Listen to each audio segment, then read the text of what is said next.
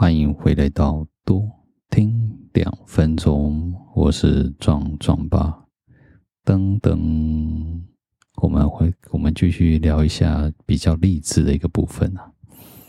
这里我就读了一个蛮有趣的一个理论啊，他这个这一本书哦，就真的蛮有趣的。他有个纪录片，里面说到一个纪录片叫做《人生七年》。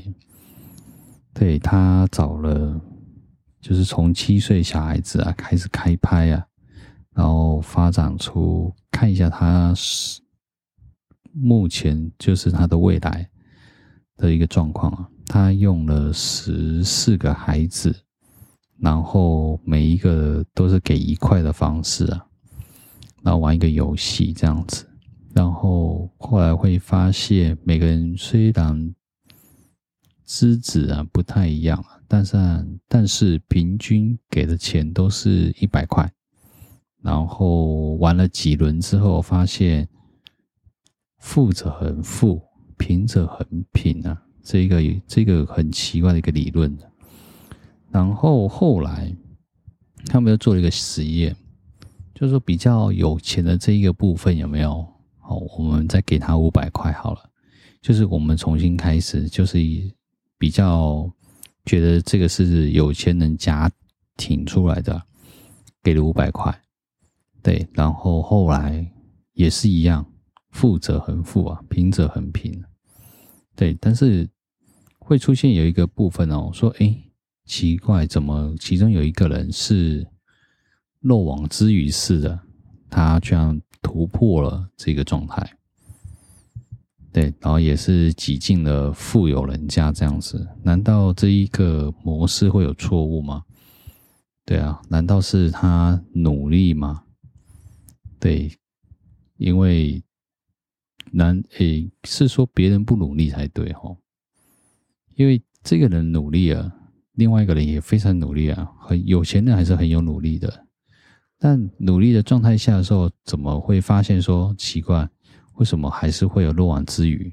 对，他这本书其实也说了一句话，是说他如何学会一件坚持。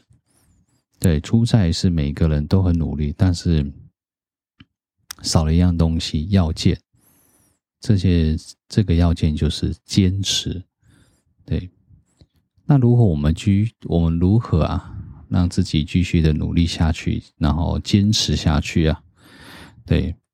这个就好比一件事情啊，这让我看完的时候，我觉得诶，真的蛮有趣的。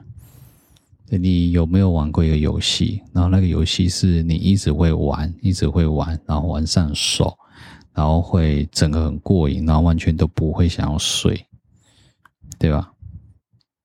就好比是说，我们说一个坚持好了，做一件事情，你能够坚持多久？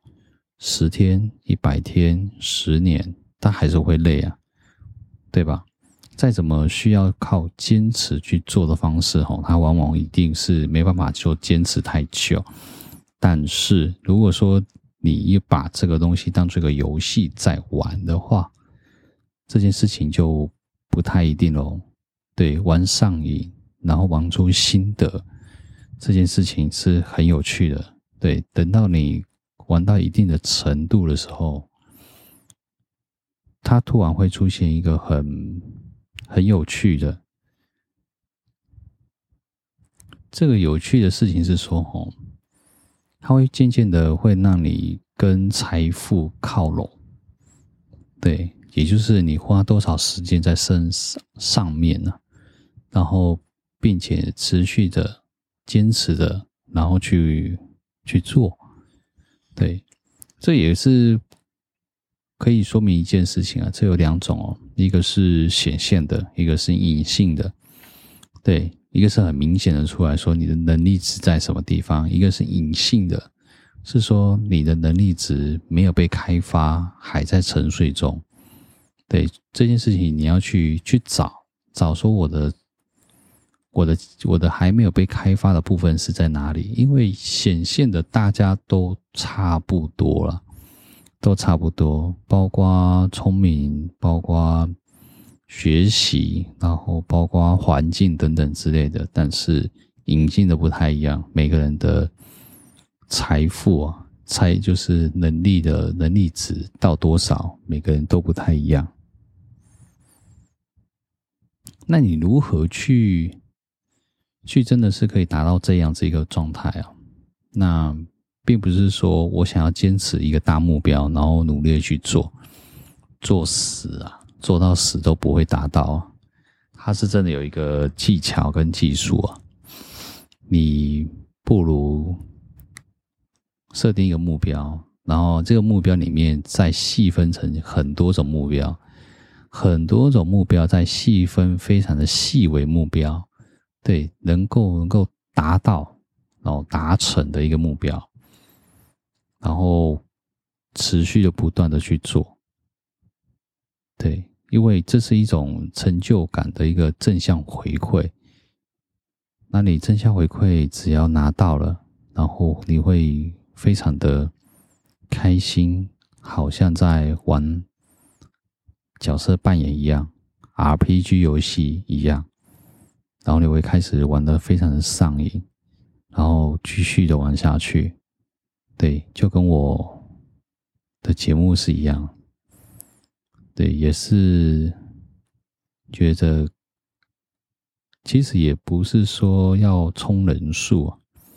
当一件事情哈做满一万个小时啊，它会有一个很奇妙的状况发生啊。大家都有听过一万个小时的故事。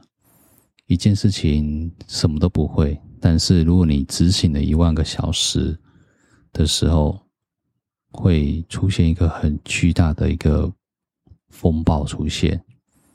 对，这个就变成专家专门，或者是你的能力值啊跳脱了，就是跳跃到一个极限这样子。对，所以这个是一个很有趣的一个理论啊。对，一件事情，我觉得就是不是靠着人数啊，人数当然是附加的，但一件事情如果持续的做。做满一万个小时，也不是说我很坚持的去爱恋一个对象，然后爱恋一个一万个小时会出现什么，并不是。对，他爱你就爱你，不爱你就是不爱你。嘿，不用去，不用去坚持这种东西，而是坚持在你的目标身上，你的梦想是什么，然后去做这样子，然后或者是你想要达到的这个的成就感。是什么？然后把它做一个细分，然后有一万个小时套路之后，对，持续的做，会有很不一样的想法。这也是我觉得一个节目里面应该可以去做的一件事情，就是一种鼓励，然后让自己放轻松，然后做一个鼓励的动作，然后让睡醒之后。觉得人生会更美好，继续持续的去做，这也是我在节目需要做努力的动作。如何让让该睡就睡的人继续睡下去，然后完成他们自己应该会完成的任务。我是壮壮爸，我们下次见哦。